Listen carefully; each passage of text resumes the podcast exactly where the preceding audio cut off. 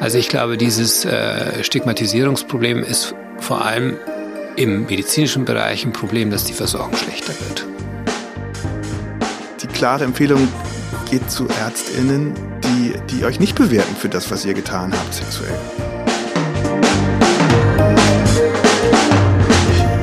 Hallo, hier ist Johannes Kram mit dem Queerkram Podcast, präsentiert von queer.de.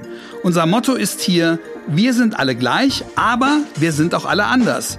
Und ja, ich glaube, dass wir uns alle etwas zu sagen haben.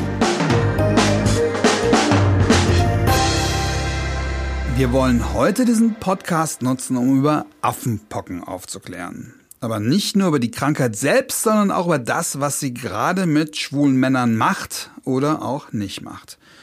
Die Zahlen steigen von Woche zu Woche und es betrifft in Deutschland, zumindest bei festgestellten Infektionen, fast ausnahmslos Männer, die häufigen Sex mit wechselnden Männern hatten. Wie groß ist also für wen die Gefahr? Wie groß ist die Gefahr vor Panikmache, vor Stigmatisierung? Und wie groß ist die Gefahr, dass wir aus Furcht vor Stigmatisierung vielleicht keine angemessene Sprache finden, die der Bedeutung dieser Krankheit für Schwule gerecht wird. Ja, wie könnte eine solche Sprache aussehen? Was ist jetzt wichtig? Hartmut Stocker kämpft als Chefarzt der Klinik für Infektiologie am St. Joseph Krankenhaus in Berlin-Tempelhof nicht nur gegen Affenpocken, sondern auch gegen das Instrumentalisieren dieser Krankheit. In einem eindringlichen Aufruf schreibt er auf der Homepage seines Krankenhauses gegen das diskriminierende Instrumentalisieren von Infektionskrankheiten gegen Minderheiten an, das nicht nur stigmatisiere, sondern auch dazu da sei, den in Anführungszeichen Normalen ein Gefühl der Sicherheit zu vermitteln. Das Instrumentalisieren habe, so schreibt er weiter, aber nie geholfen, Infektionskrankheiten einzudämmen. Er weiß, wovon er spricht. Seine Abteilung am St. Joseph Krankenhaus geht zurück auf das in den 1980ern geschaffene sogenannte Schöneberger Modell, das damals noch am Berliner Auguste Victoria Klinikum weltweit vorbildlich galt für die solidarische und vernetzte Versorgung von Menschen mit HIV und AIDS. Auch mein anderer Gast äußert sich zurzeit öffentlich dezidiert zu Affenpocken und auch er mit einem breiten Blickwinkel. Holger Wicht ist Pressesprecher der Deutschen AIDS-Hilfe und nutzt die Strukturen und die Erfahrungen der Organisation gerade, um besonders die schwule Zielgruppe aufzuklären, sie aber auch vor Stigmatisierung in Schutz zu nehmen. Doch Holger ist nicht nur als Pressesprecher hier, er ist Autor, Journalist, war mal Chefredakteur der Siegessäule, ein langjähriger Beobachter und Vordenker der Community. Beide sind heute hier im Studio. Ich freue mich sehr auf das Gespräch.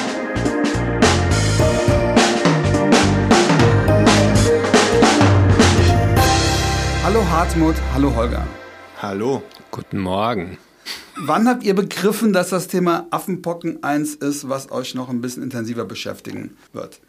In dem Moment, wo ich bei queer.de gelesen habe, da kommt ein neues Virus aus Afrika, das vor allem schwule Männer betrifft. Da ist man als ähm, Sprecher der deutschen AIDS-Hilfe vielleicht auch ein bisschen vorbelastet. Äh, also in dem Moment dachte ich, ach du Scheiße, nicht noch so ein Ding. Ähm, nach HIV jetzt 40 Jahre und, und Covid äh, die letzten drei Jahre, äh, jetzt sowas und wieder wir im Fokus, das wird uns beschäftigen. Wie war das bei dir? Ja, bei mir war es so, wir hatten ein Briefing äh, unter uns Ärzten gemacht, dass ähm, da was Neues kommt. Und am selben Tag, ich glaube, das war der 20. Mai oder der 19. Mai, ähm, kam ein Patient in unsere Rettungsstelle und hatte, ähm, was die Kinderärztin als Windpocken identifiziert hatte. Und wir hatten zufälligerweise eine ärztliche Delegation aus dem Kongo zu Besuch und dann haben wir das gezeigt und die haben gesagt, yes, it's monkeypox. Und das war so schockierend, dass wir sozusagen aus der Literatur gehört haben, da ist was und dann ist es sofort da. Und dann dachte ich mir, das kann nichts Seltenes sein. Ist das als Wissenschaftler auch ein bisschen spannend oder ist es erstmal erschreckend? Ist, es, ist das erstmal, oh, das ist ja, das wollte ich immer schon mal gesehen haben, sowas? Oder ist wirklich die Angst von dem, was da kommen könnte, erstmal das Entscheidende? Naja, also ich äh, bin Infektiologe und ich behandle Menschen mit Infektionskrankheiten und wenn ich das jedes Mal schrecklich finden würde, wenn jemand mit einer Infektion käme, dann glaube ich, wäre ich nicht an der richtigen Position. Also von daher ist es natürlich für uns äh, sicherlich was Interessantes, eine neue Krankheit zu haben. Und ähm, das ist eine neue Aufgabe und ähm, der stellen wir uns natürlich ohne Angst und Schrecken. Was passiert dann in einem solchen Fall? Man hat also, wie du sagst, wahrscheinlich noch nie so schnell, nachdem man was davon gehört hat, es auch direkt gesehen. Laufen da automatische Prozesse ab oder wird dann improvisiert? Nee, also wir haben natürlich sofort erkannt, dass es erstmal ein, äh, ein Hygieneproblem ist, Krankenhaushygiene. Das bedeutet, man muss sich ähm, ganz schnell klar werden, was macht man denn mit den Patienten, was, wie geht man mit der Wäsche um, wie geht man mit, dann kommen so ganz banale Fragen auf, ne? was machst du denn mit der Tasse, aus der der Patient getrunken hat, ne? Und man wusste ja nichts über die Übertragbarkeit. Entschuldigung, ich unterbreche auch das ein Déjà-vu aus, aus der AIDS-Zeit, oder? Ja, das ja, war ja auch das Hauptding erstmal, oder? Ja, komplett diese ganzen Fragen, ne? Was ist hier los? Wie gefährlich ist das? Warum betrifft das jetzt gerade vor allem schwule Männer? Wer war der Erste, der es hatte? Hatte diese ganzen Fragen, es war echt Déjà-vu-mäßig, ne? Ja, ja.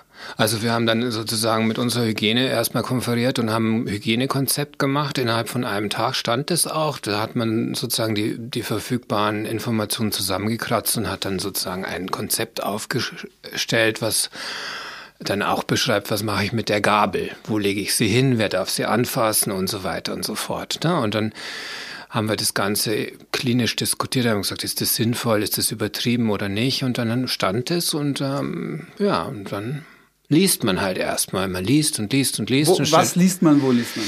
Ähm, es gibt ja so eine medizinische Datenbank, ne, die heißt PubMed, da sind die ganzen wissenschaftlichen Artikel zusammengefasst. Da guckt man erstmal. Da findet man erstmal natürlich m, mm, zu dem aktuellen Ausbruch gar nichts, ne, sondern man muss erst zurück, muss relativ weit zurückgehen und, und findet dann sozusagen Berichte aus Afrika ähm, oder halt Einzelfallberichte. Und dann gab es mal einen Ausbruch von 70 Personen in in den Vereinigten Staaten, die haben sich über Präriehunde angesteckt, nicht über äh, Mensch-zu-Mensch-Kontakte. Und ähm, ja, dann muss man halt jeden Tag gucken, was gibt's Neues und liest und liest und liest und wird immer schlauer. Glaubt man zumindest. Nachdem wir jetzt alle durch Corona alle Infektiologen geworden sind, dachte ich, das läuft irgendwie so. Da gibt's dieses RKI, was wir vorher auch alle nicht kannten, als jemand, der da sonst nichts mit zu tun hat. Und die haben dann so einen Masterplan und die trommeln erstmal alle zusammen und sagen, da kommt was auf euch zu. So ist das gar nicht. Ähm, ich möchte jetzt niemanden desillusionieren. Also das RKI hat natürlich wahnsinnig viel äh, Expertise auf dem Gebiet, weil es dort ein Pockenlabor gibt. Das ist geleitet von einem äh, sehr, sehr erfahrenen Kollegen und äh, mit dem haben wir uns auch gleich kurz geschlossen und haben dann also die Fragen der Diagnostik geklärt. Muss man sich mal vorstellen. Wenn Sie einen Verdachtsfall Pocken haben, dann können Sie das Material noch mit zwei Plastiktüten und einer Schachtel drumherum einfach durch die Gegend schicken. Wenn aber ein bestätigter Fall ist, dann müssen Sie ein Spezialtransportunternehmen beauftragen, das für den äh, Transport des Probenmaterials von Tempelhof äh, ans Nordufer äh, 280 Euro verlangt und äh, der, der Behälter, in dem das äh, gelagert werden muss, kostet auch 80 Euro und die Umverpackung auch nochmal. Und das ist also dann plötzlich ein Riesenaufwand. Also es ist fast wie so ein Castor-Transport. Ne? Und es gibt aber eine Ausnahme von dieser äh, äh, Regelung, man kann es zu Fuß hinbringen. Aber solche logistische Fragen werden, wurden geklärt und das hat man alles natürlich auch mit dem RKI zusammen gemacht. Aber das RKI ist ja nicht nur dafür da, zu unterstützen bei der Diagnostik, sondern auch Strategien zu entwickeln. Ja. Und sowas gab es aber erstmal nicht. Es gab für einen solchen. Doch, doch, doch, doch schon. Natürlich. Und Nein. auf die kann man zurückgreifen oder muss jeder Arzt oder jede Ärztin erstmal selber recherchieren oder bekommt, gibt es dann ein Briefing, wo drin steht, hallo Leute, Folgendes ist jetzt diese. Also das RKI ist natürlich sicherlich die, die, die Leitorganisation, die also die Informationen zusammenträgt. Aber wenn man jetzt äh, als Infektiologe sich versteht, dann ist, ist man, hat man ja den Anspruch, auch selbst die Literatur zu begreifen. Und am Anfang ist das ja jetzt auch nicht so schwer gewesen, weil wie gesagt, die, die Anzahl der Papers ist ja nicht so groß gewesen, sodass man das also auch selber gut aufarbeiten konnte. Einige von den Infektiologen arbeiten auch mit beim RKI oder bei der Starkop, das ist so eine besondere Institution Organisation, ähm, die, die sich um, um ja, infektiöse Erkrankungen, seltene infektiöse Erkrankungen kümmert. Und da, da ist also sehr, sehr viel Zusammenarbeit. Aber wenn man also auf dem Gebiet arbeitet, guckt man jetzt nicht und wartet, bis das RKI damit ähm, mit einer Information rauskommt. Das ist eine wichtige Informationsquelle und viele von den Infektiologen arbeiten auch äh, mit, der, mit dem RKI zusammen, um irgendwelche Positionspapiere zu erstellen und so weiter. Holger, auch mit dir möchte ich, bevor wir über die heutige Situation sprechen, äh, über die ersten professionellen Schritte sprechen. Hast du dich überhaupt direkt zuständig gefühlt? Ich meine, du bist bei der AIDS-Hilfe und nicht bei der Affenpockenhilfe. Wann war der Punkt, wo du sagtest, hier habe ich was mit zu tun und hier muss ich irgendwie reagieren? Sofort, es war klar, hier gibt es äh, hier neu auftretende Infektionserkrankung, die vor allem schwule Männer betrifft. Und damit sind wir natürlich zuständig. Wir machen ja auch nicht nur HIV-Prävention, sondern schon ganz lange auch äh, Prävention bezüglich anderer sexuell übertragbarer Infektionen, äh, haben sehr weiten Gesundheitsbegriff, also möchten unsere Zielgruppen darin unterstützen, ein gesundes und glückliches Leben zu führen. Da steckt ja zum Beispiel auch ähm, Arbeit gegen Stigmatisierung mit drin. Darüber also wir wir kümmern uns gleich nicht nur um HIV ne? und schon gar nicht nur um das AIDS in unserem Namen, das ja mehr oder weniger historisch ist, ähm, auch wenn es immer noch äh, unnötigerweise AIDS-Erkrankungen gibt. Ähm, also es war klar, wir sind diejenigen, die da zuständig sind und auch das Know-how haben, denn wir sind ja ähm, diejenigen, ähm, die jetzt über, über fast 40 Jahre genau diese Zielgruppe passgenau mit Prävention ansprechen. Also die wissen, wie wir in die schwule Community rein kommunizieren, die auch die Wege dafür geschaffen haben und so weiter. Also war klar, wir sind gefordert. Und dann gab es übrigens auch sehr schnell ähm, Kontaktaufnahme seitens des RKI ähm, mit, mit dem Bundesgesundheitsministerium, der Bundeszentrale für gesundheitliche Aufklärung, sehr häufige, sehr gute Abstimmungsrunden auch. Was machen wir jetzt zusammen und was ist unsere Aufgabe in dem Aber lass mal von den ersten Tagen sprechen. Da muss ja sowas erstmal sacken. Ich kann mir vorstellen, dass man auch denkt, man wartet mal ab oder man guckt erstmal, wie sich das entwickelt oder welche Dimension beginnt dann so eine Arbeit?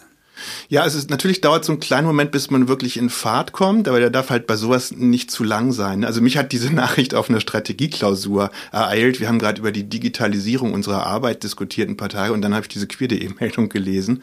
So und wir haben dann aber direkt nach der äh, Klausur, das war der letzte Tag der Klausur, äh, direkt natürlich angefangen zu gucken, was machen wir und uns war klar, wir müssen jetzt möglichst schnell selber die verfügbaren Informationen zusammenbekommen und dann an die Zielgruppe weiterreichen, denn die Situation war ja durchaus brenzlig. Zum einen kam bei vielen Menschen Panik auf oder Angst zumindest. Was ist das?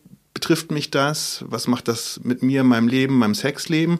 Und zugleich ging ja von Anfang an, gerade so in Social Media, auch die Stigmatisierung los. Die Schwulen bringen uns schon wieder eine Krankheit. Ähm, und das liegt an den vielen wechselnden Sexpartnern und so weiter. Das heißt, wir wussten, ähm, es, ist, es ist wichtig, jetzt möglichst schnell da rein zu grätschen und zum Beispiel auch deutlich zu machen, dass wir diesen Begriff Risikogruppe hier jetzt nicht hören wollen, weil der Stigmatisierung verschärfen kann. Und wir sind dann in so einer ersten Welle auch sehr stark in den Medien genau mit, mit diesem Thema gewesen. Ähm, wir haben die Leute informiert, sehr schnell, ähm, sehr ausführlich, aber gleichzeitig eben auch von Anfang an gesagt, das ist keine neue Schwulenkrankheit, ähnlich wie bei HIV damals. Das wäre ein Irrtum es wäre auch schädlich, das so zu sehen. Und es muss jetzt darum gehen, mit kühlem Kopf Leuten zu sagen, was ist hier los? Wie könnt ihr euch schützen? Und äh, das Problem lösen wir nicht irgendwie gegeneinander mit Sündenböcken, sondern nur, wenn wir das gemeinsam ähm, angehen als Gesellschaft. Über Stigmatisierung und Kommunikation reden wir gleich noch ausführlich. Erstmal über die aktuelle Situation. Wie viele Patienten hast du gesehen, die diese Krankheit haben, Hartmann? Ähm, ich ich habe jetzt keine ganz genaue Zahl. Es dürften so 30, 35 stationär behandelte Fälle gewesen sein mittlerweile. Wie geht's denen? Ähm, also die, die zu uns in die Klinik kommen, kommen ja nicht, weil sie sich diagnostizieren lassen, sondern weil sie ein Problem haben. Und ähm, die zwei Hauptprobleme sind oder die drei Hauptprobleme sind eine Proktitis, das ist eine Entzündung des Anus und des Enddarms, die extrem schmerzhaft sein kann bei den Affenpocken. Oder Infektionen, Superinfektionen, also Begleitinfektionen mit Bakterien um die Pocken herum, auch mit Abszessen, sehr, sehr schmerzhaft und teilweise ähm, so ausgedehnt, dass sie operiert werden müssen oder ähm, antibiotisch behandelt werden müssen.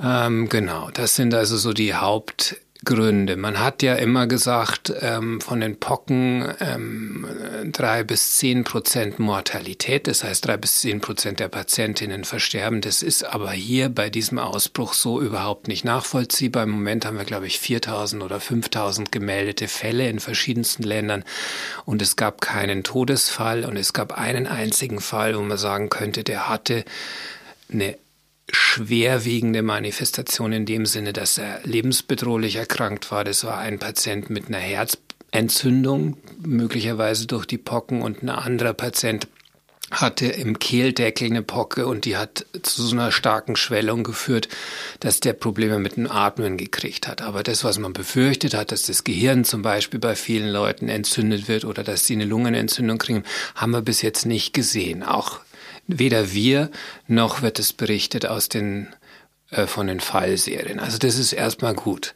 Das heißt, das Problem ist erstmal nicht, dass es lebensgefährlich sein könnte, dass es eine, eine, große Mortalität gibt, aber dass es an verschiedenen, in verschiedenen Körperregionen größere Probleme geben, die dann extra behandelt werden müssen.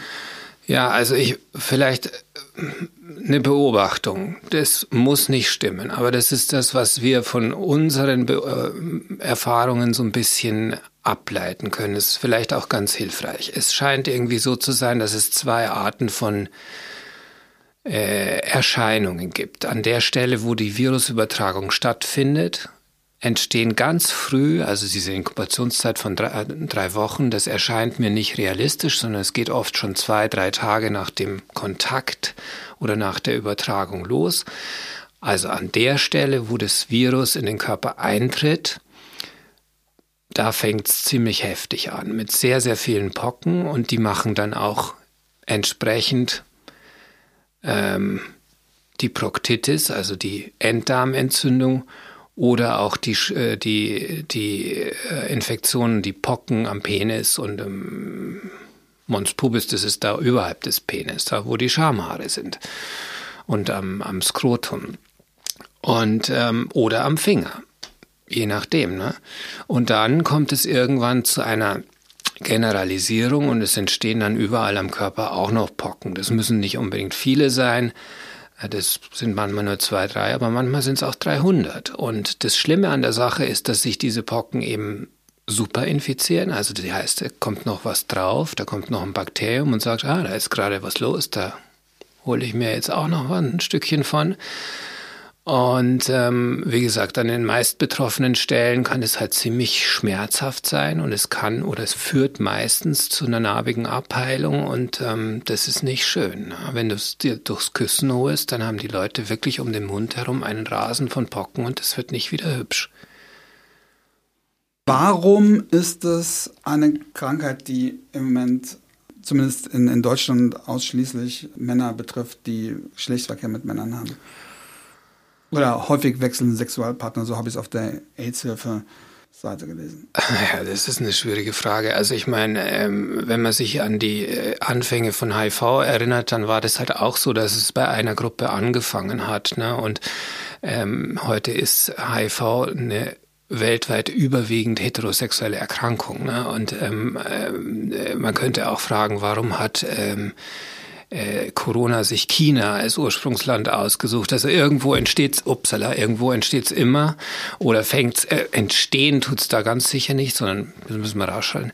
Irgendwo fängt's immer an und es ist ein reiner es ist ein reines Zufallsgeschehen für meine Begriffe. Ne?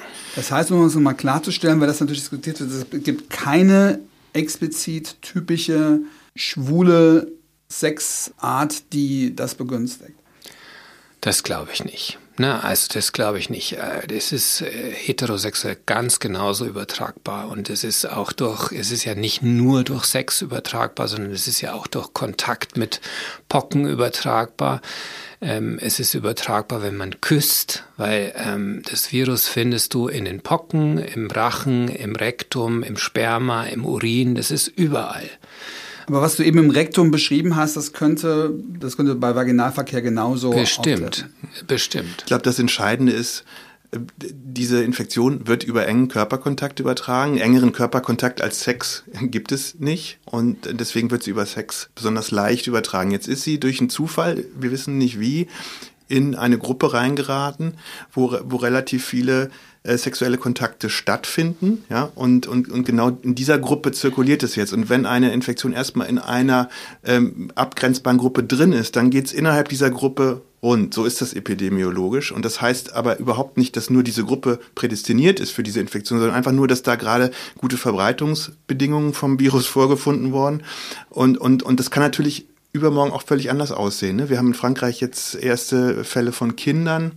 Ähm, also es gibt auch enge Körperkontakte in Kitas zum Beispiel. Also es ist wirklich, ähm, ein zufälliger Startpunkt jetzt bei diesen, dieser genau. Verbreitung in Europa. Und wir müssen uns einerseits gut darum kümmern, was da jetzt passiert, ähm, dass, dass wir da gegen was unternehmen und gleichzeitig aber auch klar haben, dass das auch ganz andere Menschen betreffen kann. Aber da es zurzeit halt nur schwule Menschen in Deutschland betrifft, bedarf es ja auch einer entsprechenden Aufklärung für diese Gruppe. Was ist denn ratsam? Also als allererstes mal jetzt möglichst schnell so viele Menschen mit hohem Risiko wie möglich impfen. Ähm, das ist ein großes Thema, weil es einfach noch nicht genug Impfstoff gibt und der ist auch noch. Äh okay, das ist jetzt eine, eine organisatorische Forderung. Ja. Darüber reden wir auch gleich noch, warum das noch nicht so weit ist. Mhm. Aber ich rede jetzt einfach vom eigenen Verhalten. Was kann jeder tun, um sich nicht zu infizieren? Naja, eine Erkrankung, die durch engen Körperkontakt, insbesondere Sex, übertragen wird, kann man äh, vermeiden oder äh, das Risiko reduzieren, indem man weniger engen Körperkontakt, zum Beispiel Sex hat. Und wie weit das Menschen machen wollen, müssen sie für sich selber entscheiden. Wir finden es wichtig als Deutsche AIDS-Hilfe, dass Menschen gut Bescheid wissen, also wie, wie kann man sich das holen, was sind die möglichen Folgen und dann selbst eine Entscheidung treffen, wie viel, wie viel Risiko äh, will ich wie vermeiden. Ja, also es wäre jetzt fatal zu sagen, ihr dürft keinen Sex mehr haben. Es wäre aber auch fatal, wenn Menschen nicht wüssten, dass Affenpocken buchstäblich Pain in the Ass sein können. Also das ist wirklich nicht schön, wenn man diese Erkrankung rektal, also am Arm. Aber es geht ja darum, ne? Risiken einschätzen zu können. Und das, mhm. ich glaube, ich gerade das Problem, dass das niemand kann. Klar, jeder weiß möglichst wenig engen Körperkontakt. Wir wissen, dass die Leute trotzdem Sex haben ja. werden. Aber man ist ja da auch variabel in den, in den Möglichkeiten, ja. äh, zumindest wenn es zeitlich begrenzt ist. Ist es ein Tipp zu sagen, im Zweifel eher ein Kondom benutzt, auch wenn ich es gerade, wenn ich mit, mit jemandem von der AIDS-Hilfe spreche, natürlich weiß, dass, wie, wie, sehr auch das vorbelastet ist und was da alles hinterhängt. Aber naja, ist, das ein, ist es ein Tipp, den man machen kann? Das Kondom ist ein super Beispiel. Ja? Natürlich reduziert das Kondom ähm, das Risiko der Übertragung an bestimmten Stellen, also Penis und Anus. Ja, aber es ist überhaupt keine Garantie, dass man sich nicht infiziert. Es ist nicht so ein effektiver Schutz vor Affenpocken, beziehungsweise MPX, wie wir immer lieber sagen, weil der Name an sich ja schon äh, schwierig ist. Also es ist kein sicherer Schutz vor dieser Übertragung, weil die einfach viel, viel leichter passiert als zum Beispiel eine HIV-Infektion. Aber ja, wenn man sein Risiko reduzieren möchte, in dem Wissen, dass es nicht 100% wirksam ist, kann ein Kondom vorübergehend für manche Menschen vielleicht auch äh, eine sinnvolle Maßnahme sein. Man muss eben immer wissen, äh, was man tut und mit, mit welchen Folgen man zu rechnen hat. Ja, also aber äh, es wurde zum Beispiel oft über ungeschützten Sex jetzt geredet. Affenpocken werden durch ungeschützten Sex verbreitet, wurde so anfangs ganz oft auch in Medien gesagt. Das ist totaler Quatsch und irreführend, weil natürlich Menschen äh, damit assoziieren Sex ohne Kondom und äh, also die Schutzmaßnahmen vor HIV äh, zugrunde legen. So Affenpocken können aber natürlich eben auch beim Küssen, beim Oralverkehr und so weiter übertragen werden und Kondome schützen auch beim analgenitalen Kontakt nicht komplett. So. Ja. Mhm. Und das heißt, wir müssen echt aufpassen, was wir sagen. Menschen müssen ein differenziertes Bild davon bekommen, äh, was was man, wie man Risiken reduzieren kann und wie nicht. Und komplett reduzieren oder komplett aufheben kann man Risiken nur, indem man keinen Sex hat. Das ist aber für viele Menschen natürlich jetzt keine Option. Und also muss jeder gut informiert selbst entscheiden. Holger, ich glaube, das war eine super Botschaft und ich glaube, man könnte es auch noch mal so mit einem Wort zusammenfassen. Also das Kondom schützt dich nicht vor der Übertragung oder vor der Infektion mit Affenpocken, aber es könnte die wichtigsten Teile deines Körpers vor den schlimmsten Folgen schützen, möglicherweise. Das ist so also diese den schmerzhaftesten auch, diese ne? diese Story, dass es an der Stelle, wo es wahrscheinlich in den Körper gelangt, die schlimmsten äh, Erscheinungen macht, die lässt schon so ein bisschen darauf schließen, man weiß es ja nicht, aber es, äh, der gesunde Menschenverstand sagt es einem, dass wenn man frühzeitig ein Kondom benutzt, dass diese Stellen dann also weniger exponiert sind und weniger durch Pocken dann auch befallen werden. Aber es schützt dich nicht vor der Infektion wahrscheinlich. Ne? Aber Küssen wäre das nicht eine Information? Ich meine, wir alle reden viel mit Leuten, die wenig wissen, nichts wissen, die sich Sorgen machen. Ähm, wäre das nicht etwas, was man im Rahmen einer Kampagne, im Rahmen einer Aufklärung mehr in den Fokus stellen sollte? Oder sind das so wenige Fälle, dass man sagt, auch das können wir vernachlässigen? Nee, unbedingt. Also wir entwickeln ja jetzt äh, diese ganzen Präventionsbotschaften permanent weiter. Ne? Wir haben anfangs wenig gewusst. Anfangs haben wir noch betont, dass es nicht nur beim Sex übertragen werden kann, auch um Stigmatisierung vorzubeugen. Mhm. So mittlerweile wissen wir, die allermeisten Fälle sind beim Sex übertragen mhm. worden. Also müssen wir darauf auch reagieren. Und je mehr wir wissen, desto differenzierter können auch Botschaften werden. Ja, und, äh, und jetzt wissen wir, äh, das war nicht von Anfang an klar, dass es so schmerzhafte Folgen im Genitalbereich, im, im, im Mund und im Anus gibt durch diese Infektion. Und aber seit wir diese Fälle kennen, überlegen wir uns natürlich auch, wie wir jetzt die Botschaften anpassen und Leute möglichst schnell differenziert darüber informieren. Kondome schützen deine besten Teile. Was ja die Anfangstage der HIV-Prävention wären, wenn wir nochmal damit anfangen. Ne? Also es ist auch ein Déjà-vu wahrscheinlich für dich, Holger, oder? Ne? Weil man auch diese reine Kondom-Fokussierung in der AIDS-Hilfe irgendwann überwunden hat, auch weil es andere Therapiemöglichkeiten gibt. Seid ihr da möglicherweise, weil ihr so froh seid, äh, nicht mehr aufs Kondom reduziert zu werden, auch ein bisschen zögerlich über Kondome zu sprechen?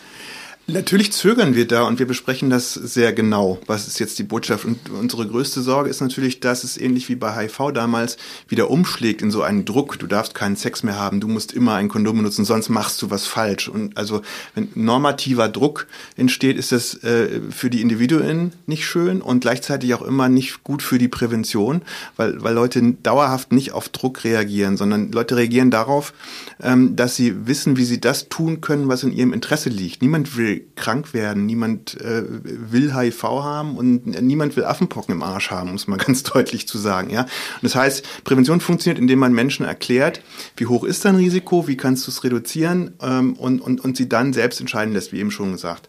Und, und, und das müssen wir jetzt machen und je mehr Infos wir haben, desto, desto besser können wir Leuten äh, sagen, wie die Situation ist. Weiß man was über die Orte, wo die Leute sich oder die meisten, die man jetzt befragen kann, sich angesteckt haben? Ist, sind das individuelle Kontakte? Sind das, auch das ein Wort, was wir in, im Corona gelernt haben, Hotspots? Sind das bestimmte Orte? Sind das bestimmte Partys? Weiß man was darüber?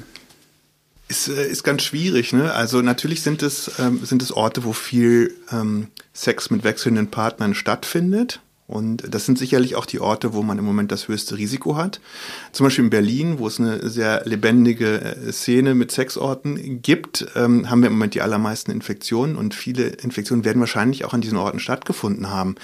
Wir wissen die Beispiele aus der Anfangsphase, Festivals, ähm, so, aber, aber da hört es auch schon auf. Also niemand weiß so ganz genau, äh, wie die Infektionen dann stattgefunden haben. Ne? Haben zum Beispiel auch Infektionen bei, bei Begrüßungsküssen und Umarmungen stattgefunden oder passieren die alle äh, am Abend im Darkroom oder, oder beim persönlichen Stell dich ein. Das ist schwer zu sagen. Wir wissen nur, der Anteil der sexuell übertragbaren Infektionen ist hoch, sehr hoch. Wie wird denn gerade mit beispielsweise Betreiberinnen oder Betreibern von Darkrooms kommuniziert? Sind die im Boot? Kriegen die einen Flyer? Gibt es da Meetings? Wie alert ist gerade die Szene, wo sowas stattfindet? Da kommen wir nochmal aufs RKI zurück. Ne? Das RKI hat ja mit auch der AIDS-Hilfe zusammen ähm, eine Handreichung gemacht für Clubbetreiber, Partyveranstalter und so weiter, wo Empfehlungen gegeben werden vom RKI zur zum Risikomanagement, ne? so, so würde ich es beschreiben. Richtig, und wir haben für die, für die Menschen, die da hingehen, ähm, haben wir Plakat und Flyer gemacht, die sind verschickt worden an, an all diese Orte ähm, und stehen dann zur Verfügung, um da ausgehängt zu werden, ausgelegt zu werden.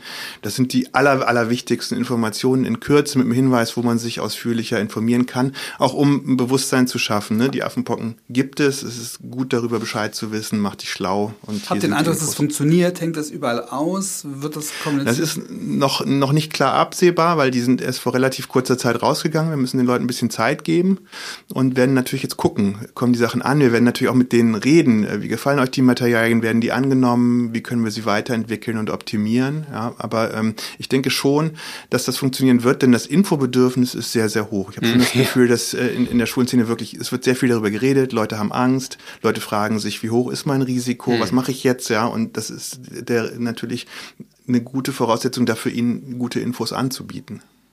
Dieses Wochenende startet der größte deutsche CSD in Köln. Habt ihr Angst, dass das ein Hotspot werden könnte? Oder was sagt man den Leuten, die jetzt sich zum CSD treffen?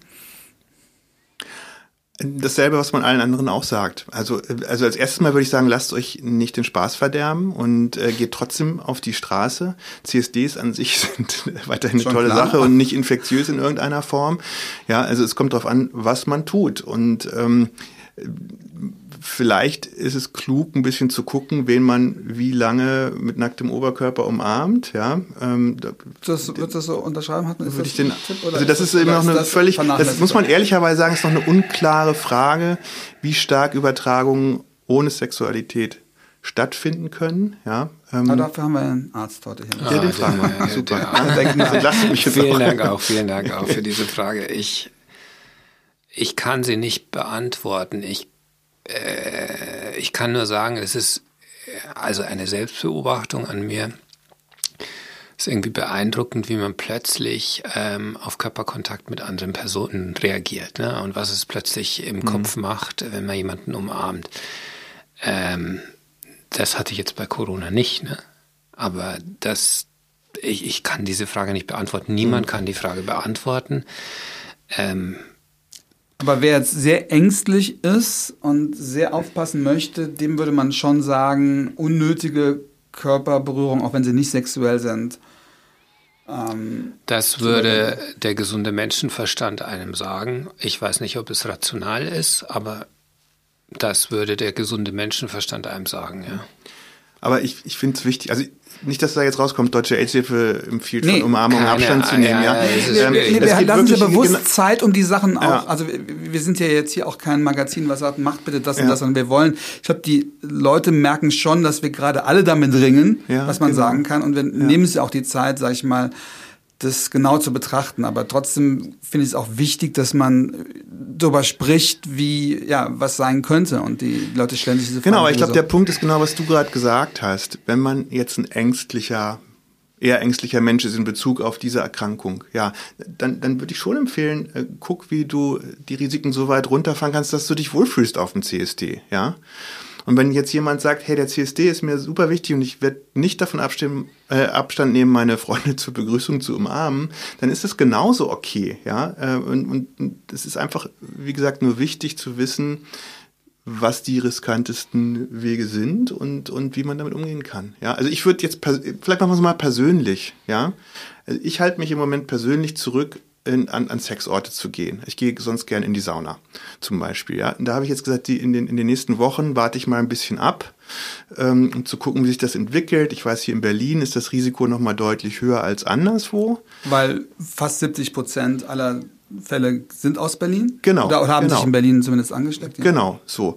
Und, äh, und, die, und die, ähm, der Anteil der schwulen Männer in Berlin, die das schon haben, ist, ist nicht so gering jetzt. Ja? Also das ist recht, wenn man wahrscheinlich an Chance, Sexorte guckt. Das heißt, ja. in so einer Sauna ist dann die Wahrscheinlichkeit doch schon relativ groß, dann damit in Berührung zu kommen.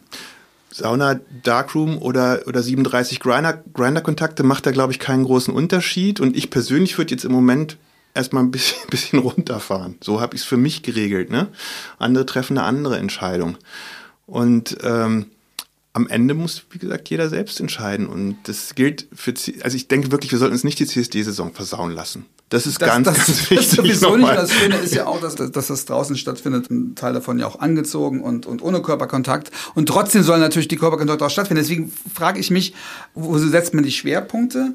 In der Corona-Zeit haben wir gelernt, dass es sowas wie solche, solche Berechnungen gibt, solche Prognosen. Gibt es das auch für Affenpocken? Also habt ihr irgendwelche Zahlen, wo ihr wisst, wie das in, oder, oder denkt, merkt ihr einfach nur, es steigt dauernd, es steigt mhm. dauernd, aber kann man da mehr zu sagen, wie die Entwicklung sein könnte? Es gibt tausend Rechenmodelle, die alle auf Annahmen basieren, wo die Forschenden immer gleich dazu sagen, es ist jetzt nur ein Rechenmodell mit tausend Annahmen. Man weiß es nicht. Was wir sehen ist, finde ich erstmal die gute Nachricht, dass es nicht exponentiell durch die Decke geht. Ähm, was wir aber auch sehen, ist eine kontinuierliche Zunahme und die Erkenntnis ist jetzt durchaus gewachsen mittlerweile, dass wir das so schnell nicht wieder komplett loswerden. Ne? Also das heißt, es, es ist keine Lawine, die gerade ja. rollt, aber ja. es ist etwas, was schon steigt. Das heißt, ist das denn etwas, wo, wo es Sinn machen würde, wenn man die Infektionswege mal eine Zeit unterbricht, keine Ahnung, und sagt, das ich will, um möglich. Gottes Willen jetzt, also nicht, was ich frage, soll irgendwie eine Panikrichtung kommen, aber würde es Sinn machen, mal zwei Wochen bestimmte Orte zu schließen und dann hätte man ein bisschen Ruhe und könnte in der Zeit irgendwo eine beruhigende Situation hinbekommen. Es gab natürlich solche Überlegungen am Anfang. Ähm, gerade die die Leute, die so die, äh, die öffentliche Gesundheit von, von oben betrachten, Public Health ja. äh, betreiben, denken natürlich darüber nach, wie können wir jetzt äh, diese Erkrankung wieder verschwinden lassen, sozusagen. Und da gab es solche Überlegungen, möglichst schnell ähm, äh, alles irgendwie runterfahren,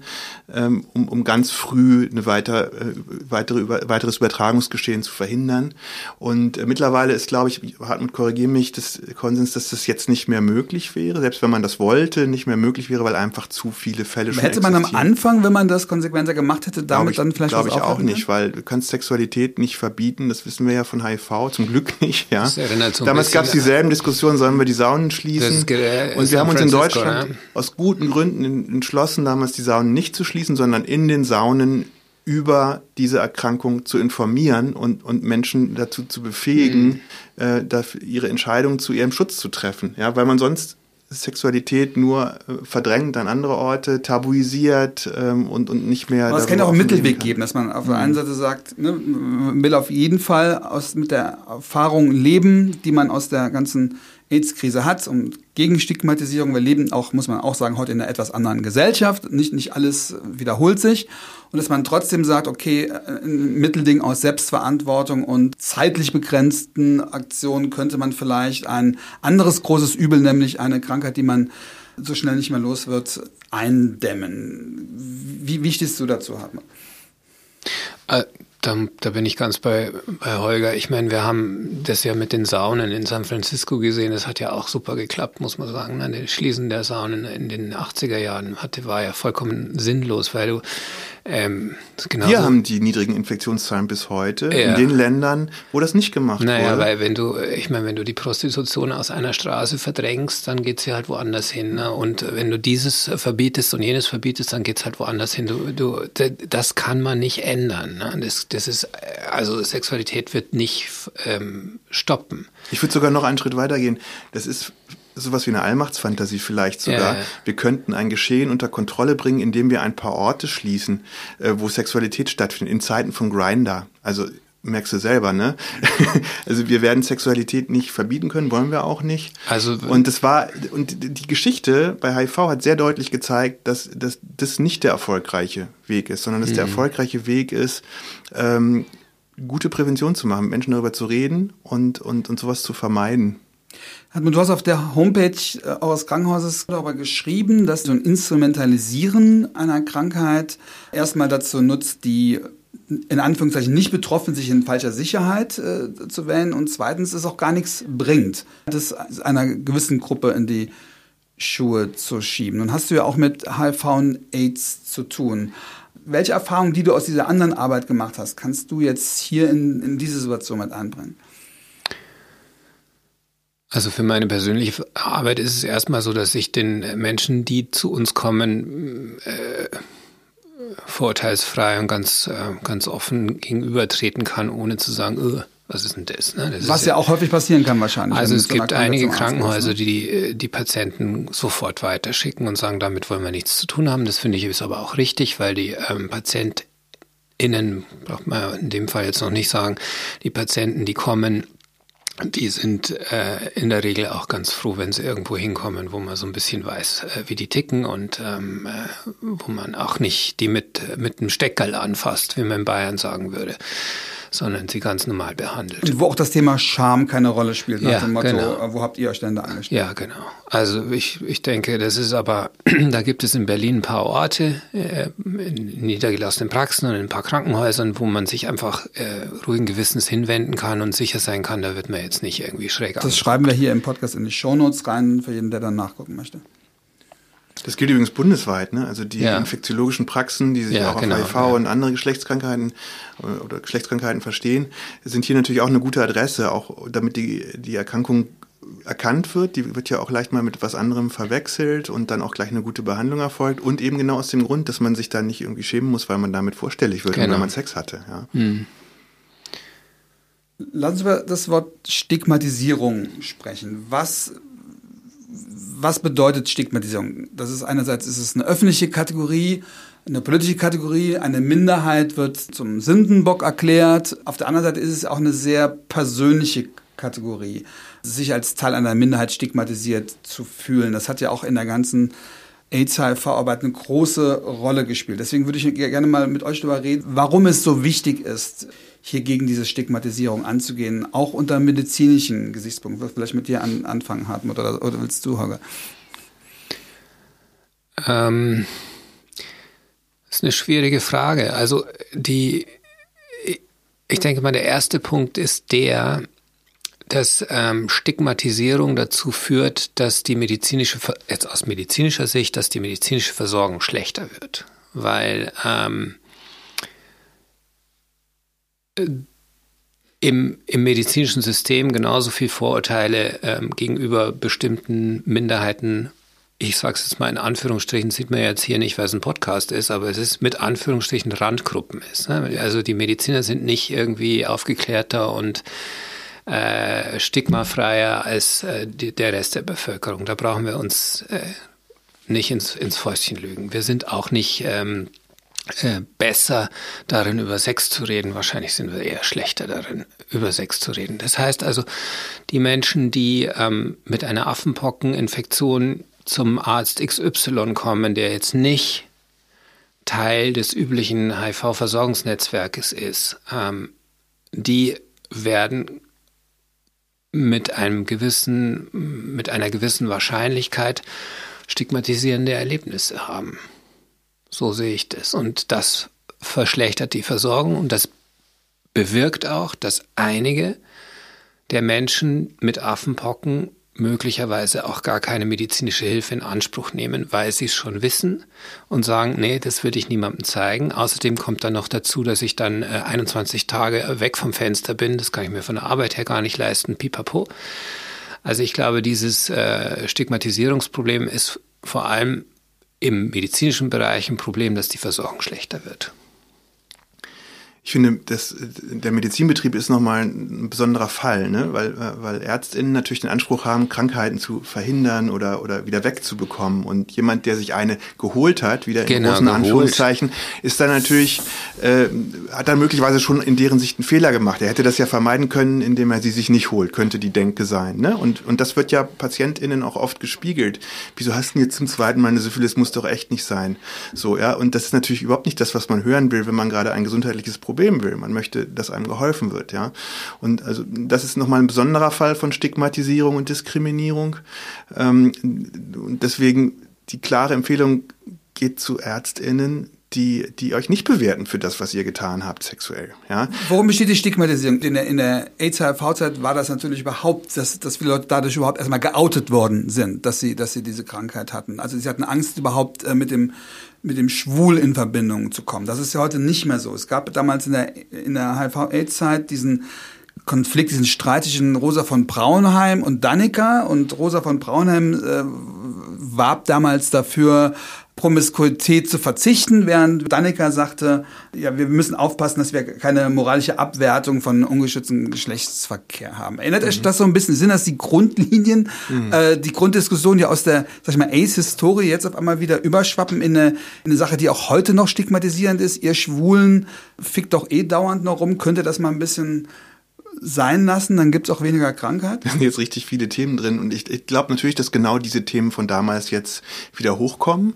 Ja, also Rosa von Braunheim hat das ja auch aus Angst letztlich getan. Also Stigmatisierung ist ja erstmal eine Maßnahme der Gefahrenabwehr für viele Menschen. Also eine ganz furchtbare und falsche, aber erstmal geht es darum, eine Gefahr auf Abstand zu halten. Und es wird eine Gruppe markiert oder für gefährlich erklärt, ähm, von der man dann Abstand nimmt, um selbst nicht in Gefahr zu sein. Und im zweiten Schritt wird dieser Gruppe dann die Schuld zugeschrieben. Ihr habt diese Krankheit gebracht, ihr verbreitet sie weiter, also muss man euch jetzt verteufeln, vielleicht auch, damals es wurde irgendwie vorgeschlagen, äh, Schwule und Menschen mit HIV auf einer Insel Inseln, zu genau, isolieren. Gauweiler ja, Gauweiler, so, ne? Genau. Also dieses äh, Aber der Impuls von Braunherr war ja damals trotzdem nachvollziehbar und ich glaube, dass er auch heute in der Community ja. genauso noch da ist, dass, dass viele Leute, auch die jetzt gerade zuhören, sagen, äh, äh wenn Aber man muss da eben unterscheiden zwischen, äh, zwischen der Anregung, zeitweilig auf Sex zu verzichten und, und der Norm, die Danica damals befürchtet hat, Menschen Sex zu verbieten und sie schuldig zu sprechen, wenn sie doch welchen haben. Mhm. Ja?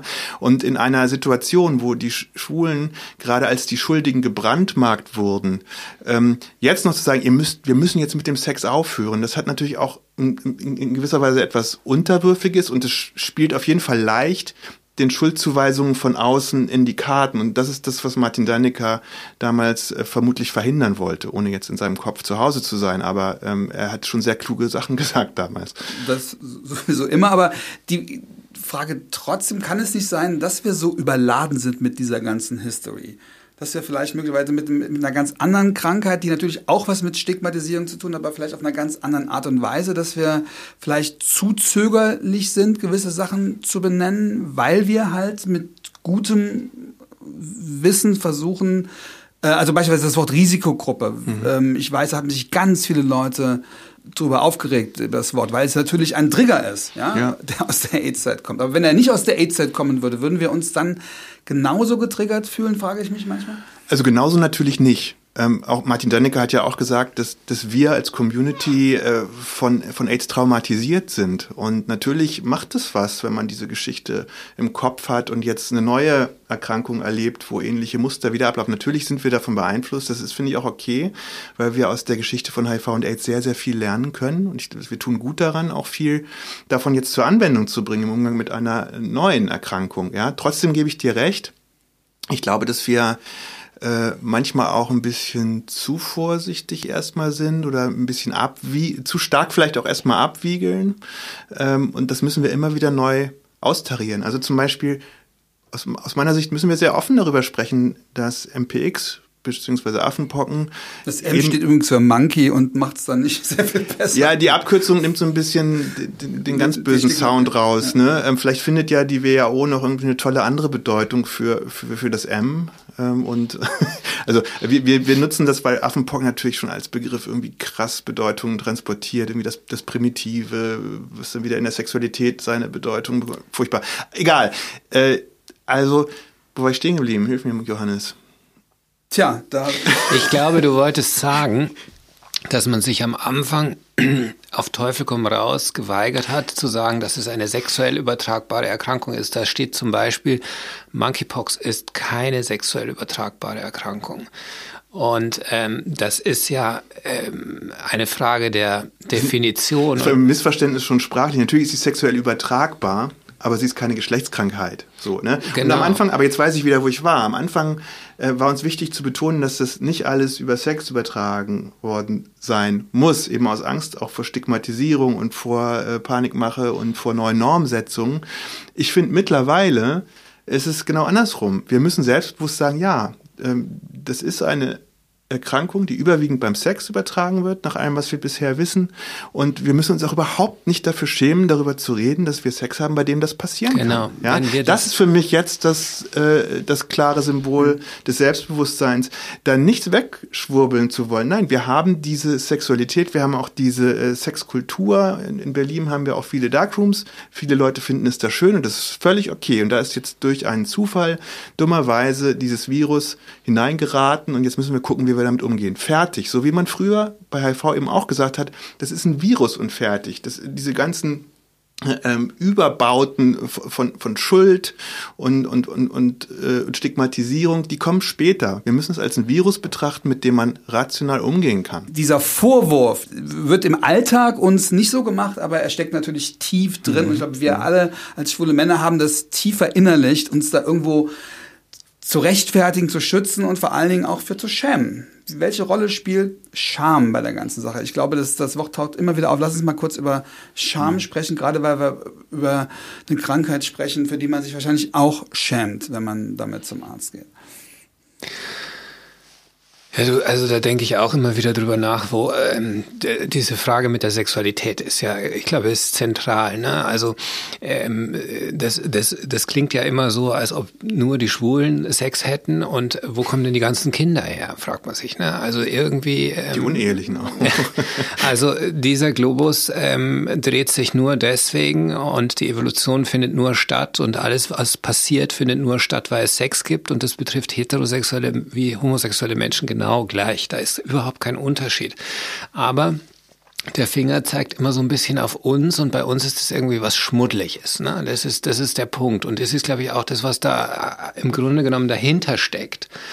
Und ähm, ich ich bin nicht der Richtige, um jetzt hier irgendwie rumzupsychologisieren, aber wir ziehen uns den, äh, den Schuh schon auch selber an. Ne? Wir, wir, sind einerseits total stolz drauf und zeigen das, aber das ist auch manchmal so ein bisschen over the top und es zeigt ja auch, dass es ein gewisses ein, ein, ein gespaltenes Verhältnis zu dieser Tatsache gibt. Woher, woher das kommt, weiß ich auch nicht. Das, da, muss, da muss man jemand anderen fragen. Das ist natürlich die internalisierte Homophobie. Ja. Und auch da, weil wir gerade jetzt zufälligerweise oft über Dannecker sprechen, ich habe gestern mal nachgelesen, was er in der Anfangs-AIDS-Zeit so geschrieben hat. Er sagte, selbst wenn wir alle nach den Sexualmoralkategorien äh, der katholischen Kirche leben würden, würden sie uns trotzdem hassen. Ja? Das heißt, dieser, dieser Druck oder dieses marginalisiert werden, dieses sich schämen müssen oder dieses sich rechtfertigen müssen, ist ja losgelöst davon, ob wir tatsächlich so sind, wie sie sagen, dass wir sind. Ich hm. glaube, das ist ganz wichtig, dass wir äh, nicht das Gefühl haben, uns für irgendwas rechtfertigen zu müssen. Ja, und, und, und ich glaube, es ist auch sehr wichtig, nochmal deutlich zu machen, wie schädlich Scham ist. Also Scham macht erst Menschen krank unter Umständen. Äh, psychisch krank, ja, verleidet einem das Leben. Aber es, es führt, Scham führt dazu, dass Menschen nicht in ärztliche Versorgung gehen. Scham führt dazu, dass Menschen an HIV sterben, obwohl das heute eine beherrschbare Erkrankung ist. Und, ähm, Scham führt auch dazu, dass sie sich infizieren, möglicherweise. Ja, ne? Scham, Kannst du Scham das führt erklären? Scham führt dazu, dass ich in, in Naja, also wenn ich irgendwas nur irgendwie äh, heimlich am Wochenende nach 30 Kilometer oder 300 Kilometer Autofahrt ausleben kann und dann das Ganze heimlich und still mache, dann bin ich nicht aufgeklärt, dann bin ich nicht mündig, dann bin ich ähm, auch möglicherweise nicht selbstbewusst, dann habe ich nicht die, die Power, mich selbst zu schützen und gehe Risikosituationen ein, die ich normalerweise, wenn ich in einem anderen Zustand das ausleben könnte, ohne mich dafür schämen zu müssen, äh, die ich normalerweise so nicht in Kauf nehmen würde. Ich glaube, das macht einen vulnerabel, wenn man äh, in the closet das Ganze betreiben muss. Das geht so weit, dass Menschen aus Scham ein so schlechtes Selbstwertgefühl haben, wegen diskriminierenden Erfahrungen, wegen verinnerlichter Homophobie, dass sie sich nicht für schützenswert genau. erachten. Dass sie denken, es ist doch egal, ob ich mich mit irgendwas infiziere, es ist doch egal, ob ich sterbe vielleicht sogar. Also so sogar denken, äh, zur Last zu fallen, wenn sie damit mhm. dann äh, entsprechende Organisationen oder Ärzte konfrontieren. Ganz genau, ja. Und das, das positive Gegenbeispiel wären für mich Prep-User zum Beispiel, die ganz selbstbewusst sagen, meine Sexualität ist total in Ordnung und meine Sache, ich weiß, wie ich mich schütze und, und also gehe ich zum Arzt und äh, lasse mir die Prep verschreiben. So, äh, das, das wäre ein sehr aufgeklärter, nicht verschämter Umgang und der ist natürlich leichter, wenn man auch Ärztinnen und Ärzte hat, äh, die dann entsprechend reagieren und sagen, ja klar, super, dass du kommst und hier sind die Pillen. Jetzt fragen sich natürlich viele, wie ist denn das jetzt mit der Impfung? Also noch gibt es gar nicht genügend Impfstoff. Auch das ist irgendwie so ein Déjà-vu aus der, aus der Corona-Zeit, aber das soll es ja bald geben. Und äh, wie wird damit umgegangen? Ich habe gelesen, ihr, euer Krankenhaus, wird Teil der Impfkampagne sein. Musst du dann entscheiden, wer es bekommt, wer es nicht bekommt oder wie läuft das?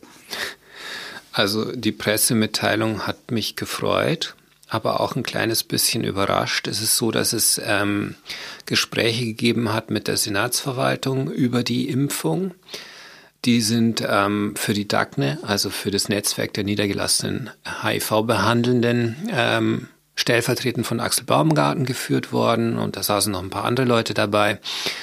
Auf jeden Fall ist es so, dass wir äh, sozusagen äh, das Dilemma haben, dass wir nicht genug Impfstoff haben für die Menschen, die es eigentlich bräuchten. Es gibt es einfach nicht. Es ist nicht genug zur Verfügung. Nicht, weil es nicht gekauft wurde, sondern weil es einfach nicht genug gibt. Und äh, die Idee ist, ähm, dass wir ähm, ein, ein Verfahren ähm, entwickeln im Rahmen auch einer Studie, nicht eines Experiments, sondern einer Möglichkeit, Daten auch auszuwerten. Ähm, dieses rare Gut jetzt irgendwie gerecht zu verteilen. Und das bedeutet, dass man erstmal eine Gruppe identifiziert, die vielleicht ein erhöhtes Risiko für einen komplizierten Krankheitsverlauf haben, wobei wir nicht ganz genau wissen, was eigentlich ein Risiko ist für einen komplizierten Krankheitsverlauf. Wenn es zu kompliziert ist, unterbrecht mich ruhig. Nee, das ist sehr wichtig. also das ist die erste Gruppe, die würde man alle impfen. Ja? Und diese Gruppe definiert sich vielleicht aus Menschen mit einer HIV-Infektion, deren Viruslast nicht unter der Nachweisgrenze ist, oder Menschen mit einer HIV-Infektion, die schlechte Helferzellen haben, also deren Immunsystem nicht besonders gut ist. Und dann muss man vielleicht noch Leute dazu nehmen, die keine HIV-Infektion haben aber vielleicht eine Immunsuppression aus einem anderen Grund. Also zum Beispiel, die haben eine chronisch entzündliche Darmerkrankung, kriegen Medikamente, um das Immunsystem runterzufahren. Die könnten vielleicht ja auch gefährdet sein, durch eine Monkeypox-Infektion einen schweren Verlauf zu bekommen. Und bei allen anderen, die eigentlich ein Risiko haben und dringend eine Impfung bräuchten, muss man im Prinzip durch ein Losverfahren die Gerechtigkeit herstellen. Das ist die Idee, die hinter der Studie steht, die ähm, insbesondere das Team von Live Sander aus der Charité ähm, entwickelt hat. Und ähm, das, das kann ist funktionieren. Ich kann mir vorstellen, dass gerade alle Ärzte, die mit, mit unserer Community zu tun haben, einen riesen Ran haben, dass die Leute sagen, mhm. ich möchte gerne endlich mal diese Impfung haben. Da wird ein Wahnsinnsdruck ausgeübt. Das ist, wird doch ähnlich sein wie damals bei den Corona-Impfungen, nur eben noch spezieller. Ja, ich glaube, das ist der Knackpunkt. Ne? Also wenn das, das Missverhältnis, also wenn das Missverhältnis zwischen der, der äh, Anzahl der verfügbaren Dosen und der Anzahl der, der Impfwilligen sehr groß ist, dann gibt's ähm, große Probleme. Man muss aber sagen, es, äh, dieses Problem lässt sich nicht lösen, weil die Impfdosen sind halt einfach nur sind halt einfach nur so viele da, wie da sind. Man kann, man kann daran nichts ändern jetzt im Moment. Und man muss es, glaube ich, irgendwie gerecht machen, weil jeder nimmt für sich in Anspruch, besonders gefährdet zu sein. Und dann muss man, glaube ich, ein Losverfahren machen. Aber das ist, finde ich, genau die Frage. Wie, wie, wie kann man dazu noch eine Entscheidung treffen? Also wie kann der Impfstoff wirklich bei den Leuten mit dem höchsten Risiko ankommen. Ne? Was du gesagt hast, ist natürlich total wichtig. Die Menschen mit dem Risiko für einen schweren Verlauf äh, müssen als allererste geimpft werden. Das ist klar. So, aber ähm, das ist ähm, aber wahrscheinlich eine sehr kleine Gruppe. Das ja, genau. So, so, und jetzt und dann müssen natürlich die geimpft werden, die das höchste Risiko haben, sich zu infizieren. Und das ist tatsächlich eine ärztliche Entscheidung, gemeinsam mit den Patienten, die, die nicht so leicht zu fällen ist. Und es werden sehr viel mehr wollen, als den Impfstoff bekommen können in der da ersten Da bin ich mir gar Phase. nicht so sicher, ja. Holger. Ich glaube, ich bin mir gar nicht so sicher. Es gibt wahrscheinlich schon viele Leute, die jetzt erstmal sagen, ich will unbedingt, unbedingt, unbedingt. Aber dann ist es auch wieder so wie bei den Covid-Impfungen. Na, es gibt trotzdem auch, auch äh, nach wie vor eine große Impfskepsis. Der Impfstoff ist wahrscheinlich nicht so super verträglich, muss man sagen. Also mhm. ähm, das heißt, es gibt oh. Impferscheinungen am Anfang, ne? Ja, also das ist jetzt, äh, das ist ähm, ein mhm. bisschen, also es ist, heißt immer so ein bisschen naja, ist egal. Ja, was, was heißt nicht verträglich? Naja, es gibt halt ja gut, aber, aber Hartmut, ne, wir, haben, wir haben in Deutschland so ganz grob über den Daumen 20.000 PrEP-User. Ja. ja? Ähm, das heißt, da ist, sind die ersten 40.000 Dosen im Prinzip schon mal weg, wenn man davon ausgeht, dass das eine Gruppe ist, die sich auch mit medizinischen Mitteln schützen lässt. Ist jetzt mit sehr groben Annahmen ja, gearbeitet, klar. aber so, so um die Dimension zu verdeutlichen. Ich glaube schon, es werden mehr Leute die Impfung wollen, als sie sofort bekommen können. Und deswegen ist es wichtig, dass wir den Impfstoff dahin bringen, wo die Menschen mit dem höchsten Risiko sind. Ich glaube zum Beispiel, dass Berlin unterversorgt ist als die, die Stadt mit den allermeisten ähm, äh, Fällen bisher, ja, ähm, dass wir vielleicht im Vergleich zu anderen Bundesländern nicht genug Impfstoff bekommen, möglicherweise. Ähm, das sind im Moment so Fragen der Verteilung das muss man auch politisch betrachten. Und ich glaube, die Botschaft an alle Beteiligten ist da wirklich, der Impfstoff muss dorthin, wo das Risiko ist und den Menschen mit dem höchsten Risiko als erstes zur Verfügung gestellt Ist das auch ein Appell an die, deren Risiko nicht so groß sind, erstmal ein bisschen sich zurückzuhalten und nicht, weil sie gerne möglichst sicher sein wollen, möglichst großen Druck auf die Ärzte, Ärztinnen auszuüben? Ich will jetzt nicht die individuelle Situation von, von Menschen bewerten, aber ich glaube, das kann durchaus Solid solidarischer Akt sein, zu sagen, ich glaube, ich bin nicht so gefährdet wie andere und warte in der ersten Runde ab. Das könnte ich mir als eine durchaus ehrbare Entscheidung vorstellen. Ich bin noch die Generation, die noch die Pockenimpfung bekommen hat. Heißt das, ich bin schon mal geimpft? Ja, geimpft bist du schon, Johannes. Aber zeig mal deinen Oberarm. Hier. Ist das das, das reicht auf jeden Fall. Ich sehe sie. Du kannst am Oberarm sehen, ob die. Ja, aber das ist reicht. doch dieser klassische Punkt. ich bin doch Arzt. Was die immer können. Du, ich habe auch eine Narbe, aber nur eine ganz schwache, weil ich bin nur einmal geimpft. Ich bin noch zu jung wahrscheinlich. Also die Frage ist ja, die du dir stellst, bist du jetzt geschützt oder nicht? Ja. Ne, du bist schon geschützt, aber nur ein bisschen. Okay. Vielleicht bist du ähm, man weiß es nicht so ganz genau. Ich habe jetzt die Daten gesehen von einer großen Kohorte, die analysiert worden ist, 520 Personen mit Affenpocken, mit MPX-V-Infektionen, sagen wir es mal besser. Ähm, und in dieser Gruppe waren 10 Prozent der Erkrankten geimpft. Das heißt, 90 Prozent waren nicht geimpft. Das bedeutet, es gibt einen Schutz, er ist nicht 100 Prozent. Und ähm, ja. Aber es ist doch schon mal alles, was wir auch beruhigend in die Welt schicken können, ist doch auch gut, oder? Ja, auf jeden Fall. In der Zeit, wo wir auch dann oft Panik verbreiten und Verunsicherung, wenn wir es gar nicht wollen, weil wir einfach Dinge ansprechen müssen. Wir werden in den Show Notes ganz viele Links schreiben, wo ihr gucken könnt, wie ihr euch konkret schützen könnt, ähm, wo ihr hingehen könnt. Ja, und ähm, trotz allem oder wegen allem und auch wegen der Diskussion um Scham müssen wir sagen, genießt erstmal die CSDs und ja und zwar gemeinsam und übrigens auch vielleicht um das noch hinterherzuschieben auch ohne jetzt besondere Gruppen aus der schwulen Community wieder auszugrenzen. Das gibt's ja auch schon wieder. Ja. Die Fetischliebhaber sind die, die die Affenpocken verbreiten und die, die viel Sex haben, sind die, die die Affenpocken verbreiten. Also wir, wir müssen jetzt in der Community auch echt aufpassen, dass wir nicht selber wieder bestimmte Gruppen ausgrenzen oder bestimmte Verhaltensweisen ja. abwerten. Ne? Es kommt nicht immer also nur von außen gesund, sich nicht zu schämen und es ist ja. gesund, äh, solidarisch zu sein. Es ist gesund, dass wir stolz auf das sind, was wir erreicht haben und uns jetzt ja, diese Herausforderung annehmen, aber ja, eben klug und eben bedacht.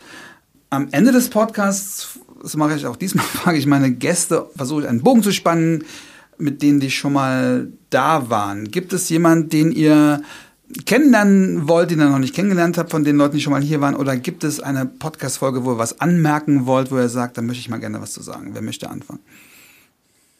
Also ich würde am liebsten eine ganze Talkrunde zusammenstellen, als ich die Liste mir nochmal angeschaut habe, die, von den Leuten, die schon mal hier waren. Ich glaube, zum heutigen Gespräch würde Daniel Schreiber super passen. Mit dem würde ich gerne weiterreden über diese Themen.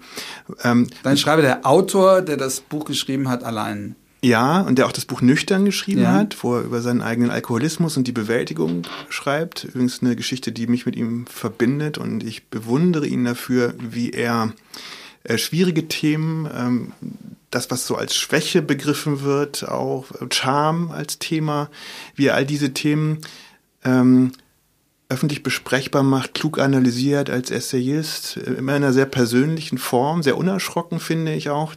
Wir haben ja so einen Hang, so unter der wehenden Regenbogenfahne uns immer als so stark darzustellen und das ist auch wichtig. Aber wir dürfen dabei nicht vergessen, dass, dass wir alle im Keller eine ganze Menge Schwieriges auch haben. So, und ich bin sehr, sehr dankbar für Menschen wie Daniel, die das ansprechen, auch mit Bezug zur queeren Biografie und erniedrigenden Erfahrungen ansprechen und besprechbar machen und aus der Verletztheit heraus die Stärke entwickeln. Das bewundere ich sehr an ihm und ich äh, würde am liebsten das Gespräch über die Affenpocken jetzt mit ihm hier fortsetzen.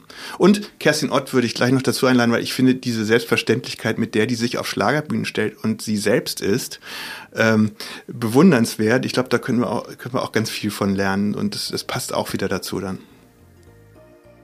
Danke, Herr Hartmut. Johannes, ähm, darf ich mich einfach anschließen und einladen, an dieser äh, Veranstaltung Nummer zwei dann auch teilzunehmen?